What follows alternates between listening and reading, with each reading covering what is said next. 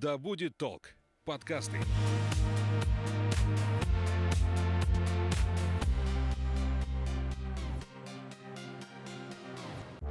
Всем привет, меня зовут Светлана Подберезня, и это подкаст «Ой, страшно». Здесь мы обсуждаем страхи и фобии, которые одолевают человечество в 21 веке. Все истории подлинные, а героем подкаста может оказаться ваш коллега, сосед и даже вы сами.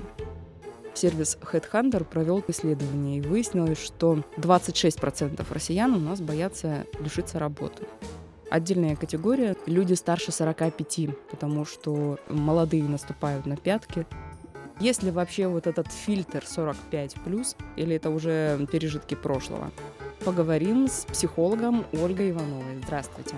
Здравствуйте, Светлана. Здравствуйте, уважаемые слушатели. Вообще, э, страх потерять работу в любом возрасте – это страх отсутствия стабильности. Угу. Да, потому что любой человек, это у нас как-то заложено да, в нашей психике, мы стремимся к стабильности, стремимся что-то сохранить в своей жизни. И, конечно, страх потерять работу – это такая ситуация, когда порой не знаешь, а что делать, куда бежать, да, есть какие-то обязательства, есть какая-то ответственность перед семьей, перед собой и так далее. А почему в 45 наложение с, с кризисом среднего возраста? По опросу Хендхайдера вы сказали 26%. Ну, я думаю, что на самом деле, так как страх потерять работу, он является одним из основных страхов, я думаю, что процент здесь будет больше. И как психолог скажу, что в большей степени будут подвержены люди, которые, ну, такие более ригидные, не гибкие, скажем, угу. да, потому что нет такой устойчивой уверенности в себе. Ну, каждый из нас рано или поздно когда-то в жизни угу. своей сомневается в определенные моменты в себе,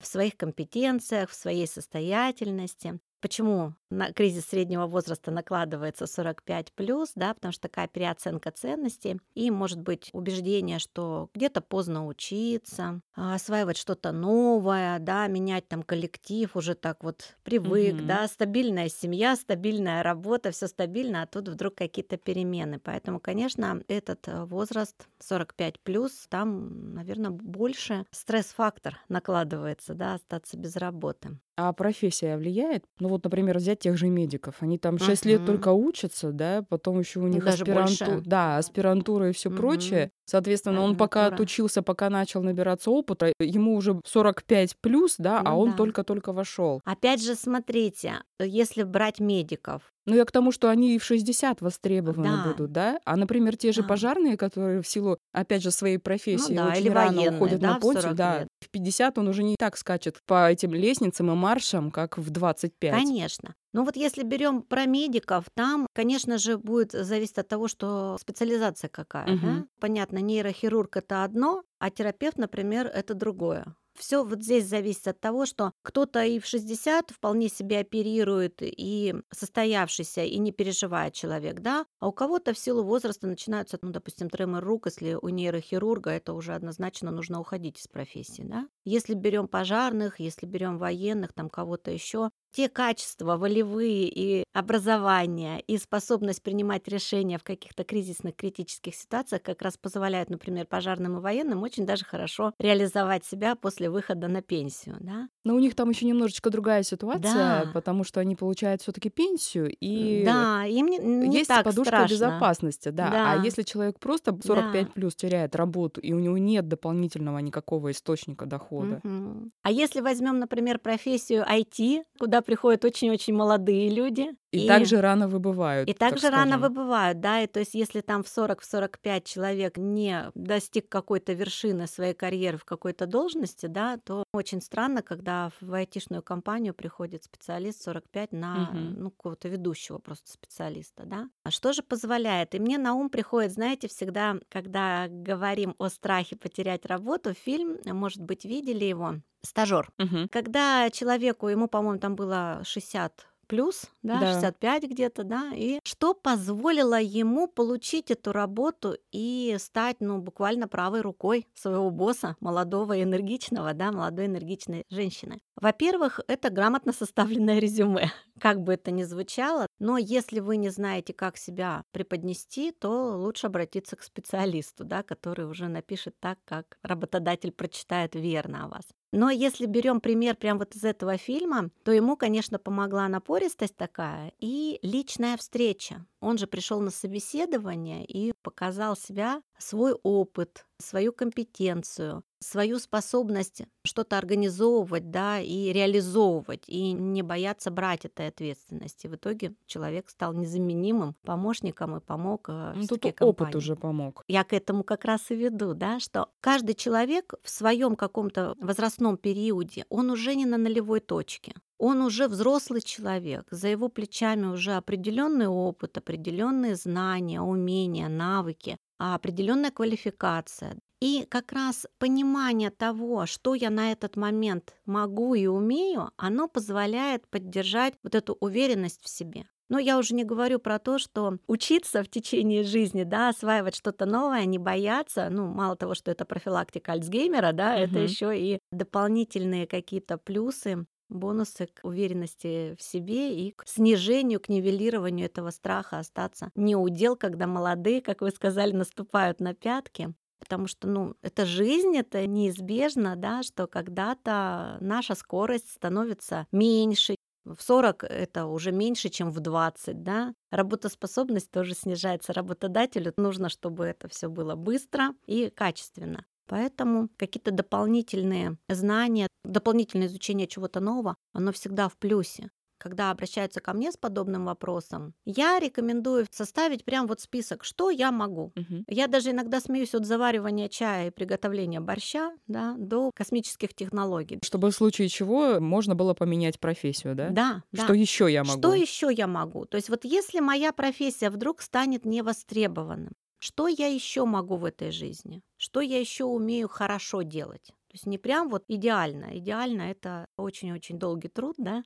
А что я действительно могу хорошо делать, за что люди смогут мне заплатить? Это тоже позволяет понять, что да, ну я, собственно, достаточно много могу. И у нас ведь много таких примеров, когда случаются какие-то кризисные ситуации в стране, я уже даже не буду брать перестройку, а вот когда пандемия да, Мгм. случилась, очень много компаний закрывалось, но посмотрите, как много нового открылось, как люди находили для себя какую-то новую реализацию, новую профессию.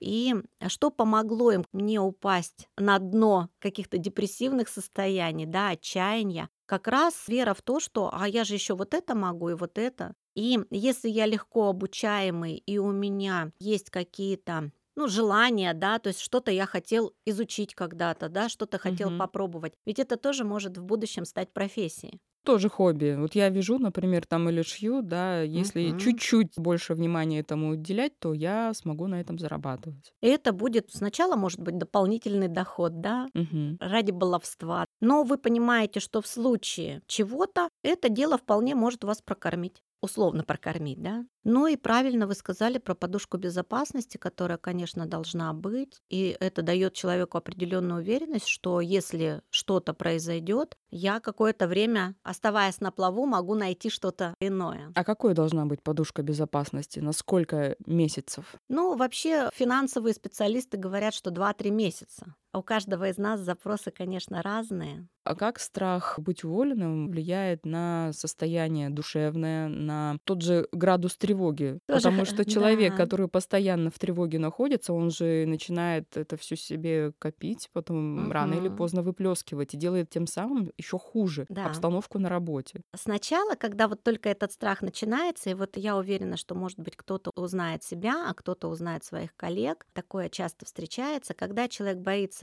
потерять работу, он становится очень услужливым. Мгм. И он буквально начинает позволять коллективу и руководству просто на себе ездить. Начинает позволять то, что ну, другой может и не позволить. То есть это такой вот первый звонок. А, почему я так позволяю с собой обращаться? Да? Ну, потому что, да, я очень боюсь потерять эту работу. Дальше это, конечно же, накапливается неудовольство, неудовольство не только работой, но неудовольство собой, гнев на себя, да, когда человек начинает раздражаться, и вот это раздражение на себя, в первую очередь, это выплескивается где? В семье, конечно же, Мгм. да. Наша любимая очень психическая защита перенос. Обожаю этот анекдот, когда начальник наорал на меня, да, я наорал на жену, жена Мгм. наорала на ребенка, ребенок пнул кошку, кошка сходила всем в тапки. То есть вот классический пример такого переноса это от чего? От того, что человек боится потерять эту работу. Он боится сказать, что так со мной нельзя. Но вот этот гнев, если он не переносит на кого-то, если он его оставляет в себе, недовольство собой растет, недовольство работой растет, жизнь становится не мила, ну и, конечно же, вылазит психосоматика, ухудшается настроение, человек начинает болеть, человек начинает становиться таким невыносимым, да, дома все больше скандалов каких-то, все больше ссор. А только дома или на работе? Это на работе тоже. А почему дома? Почему такой пример привожу? Потому что тот самый перенос, как психзащита, срабатывает на менее социально значимых людей. Угу. То есть, если этот человек боится потерять работу, то на работе показать себя скандалистом он тоже будет бояться. Но вот это раздражение где-то нужно будет сбрасывать, где-то оно будет находить выход. Конечно, в первую очередь будут страдать домашние.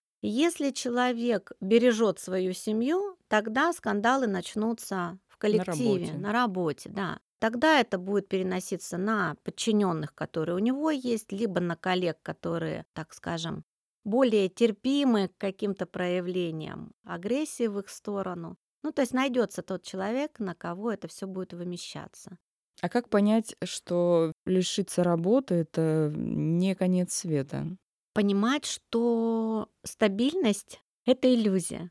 Чаще всего, вот опять же, это такое больше советское да, воспитание и советская такая культурная прослойка у людей, даже в моем поколении еще, да, когда человек четко знал, что вот он закончил школу, он поступил в ПТУ, техникум, институт, обязательно будет распределение, его куда-то определят на работу, и где он может проработать всю жизнь. И спокойненько себе пойти на, пенсию, да, и все хорошо, собственно говоря. Сейчас, конечно же, не так. Сейчас стандарты, требования, предъявляемые к персоналу, совершенно другие. И редко кто может проработать на одном предприятии всю свою жизнь потому что меняются условия, меняются, опять же, требования, нужно постоянно как-то меняться в соответствии с этими требованиями им приходит понимание того, что стабильность, во-первых, это иллюзия, да, ну, мы не будем сейчас говорить рыночная, у нас экономика не рыночная, угу. да, но плюс-минус близка к ней, да, поэтому нет стабильности, в принципе, и в жизни-то стабильности нет, ведь мы же тоже меняемся, меняется наш характер, меняется наша скорость каких-то реакций, мы не можем одинаково продуктивными быть всю свою жизнь.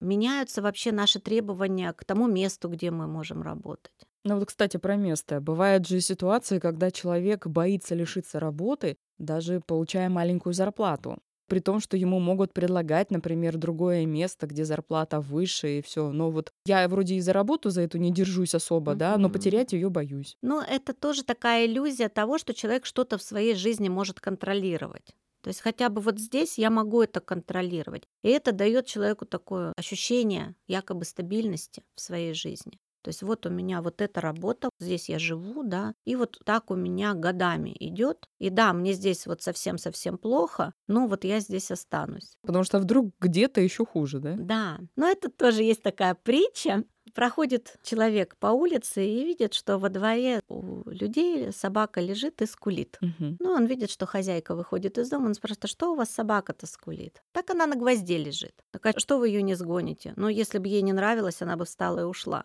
Здесь можно в каждом случае разбирать отдельно, почему человек там, где ему плохо, он там остается. Да? Также и в отношениях, также и в отношениях с коллективом, также и в отношениях со своей профессией, со своей работой. Почему-то вот он как та собака на гвозде. Ну, может быть, потому что здесь мне знакомо, здесь такое вот мое уже болотце, да? Да, и пусть мне здесь знаю. плохо, но я здесь вот именно Привычно. создаю иллюзию того, что я могу управлять и контролировать, даже если мне здесь плохо. Конечно, таким людям очень сложно, когда их вдруг просят освободить эту должность, да, или вообще предприятие закрывается. С другой стороны, если человек справляется, то он находит действительно лучшую для себя должность, работу, либо вообще меняет профессию. Есть люди, которым уже давно за 45, да, им пора выходить на пенсию, и у них начинаются страхи. А что я буду делать? Тоже очень распространенный страх, потому что человек привык быть социально каким-то значимым, да, реализовываться как-то. И вдруг, ну вот даже можем тоже на своих знакомых увидеть, человек уходит на пенсию и резко сдает, превращается прям старушку или в старичка.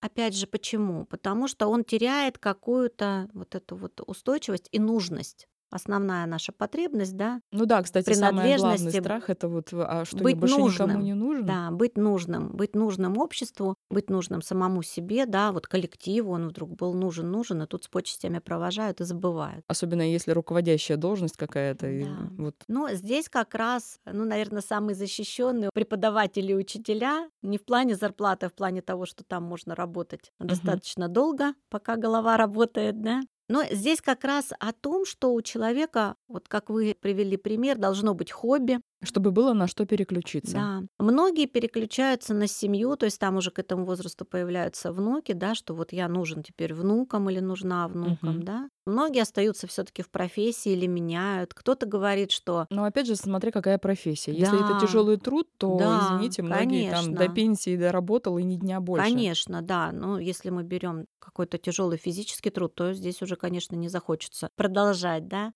Но здесь вот переключиться можно на семью, кто-то переключается на дачу, да, кто-то переключается на свое хобби, которому уделялось очень мало времени, пока человек работал, да, просто не успевал а кто-то начинает вязать, да, рукодельничать каким-то образом, кто-то путешествовать, кто-то еще что-то. Поэтому и рекомендую, что ищите дело по душе всегда, не оставляйте на потом, развивайтесь в чем-то, что вам нравится. Сейчас время такое, когда у нас очень много возможностей, очень много всего есть, что когда-то, может быть, в молодости очень хотелось, да, но потом работа началась, семья появились, дети, да, и все некогда, некогда. И вот этот вот выход на пенсию, он как раз позволяет попробовать то, что всегда хотелось, но не доходили руки, не было на это времени. Еще один такой совет прочитала в интернете. Чтобы побороть свой страх быть уволенным, нужно начать искать работу. Якобы вот эта альтернатива, что в случае чего я могу податься туда, угу. туда и туда, и вот это вот как-то может успокоить человека. Насколько это да, правда? Что создается якобы такая востребованность, да? Угу. Да,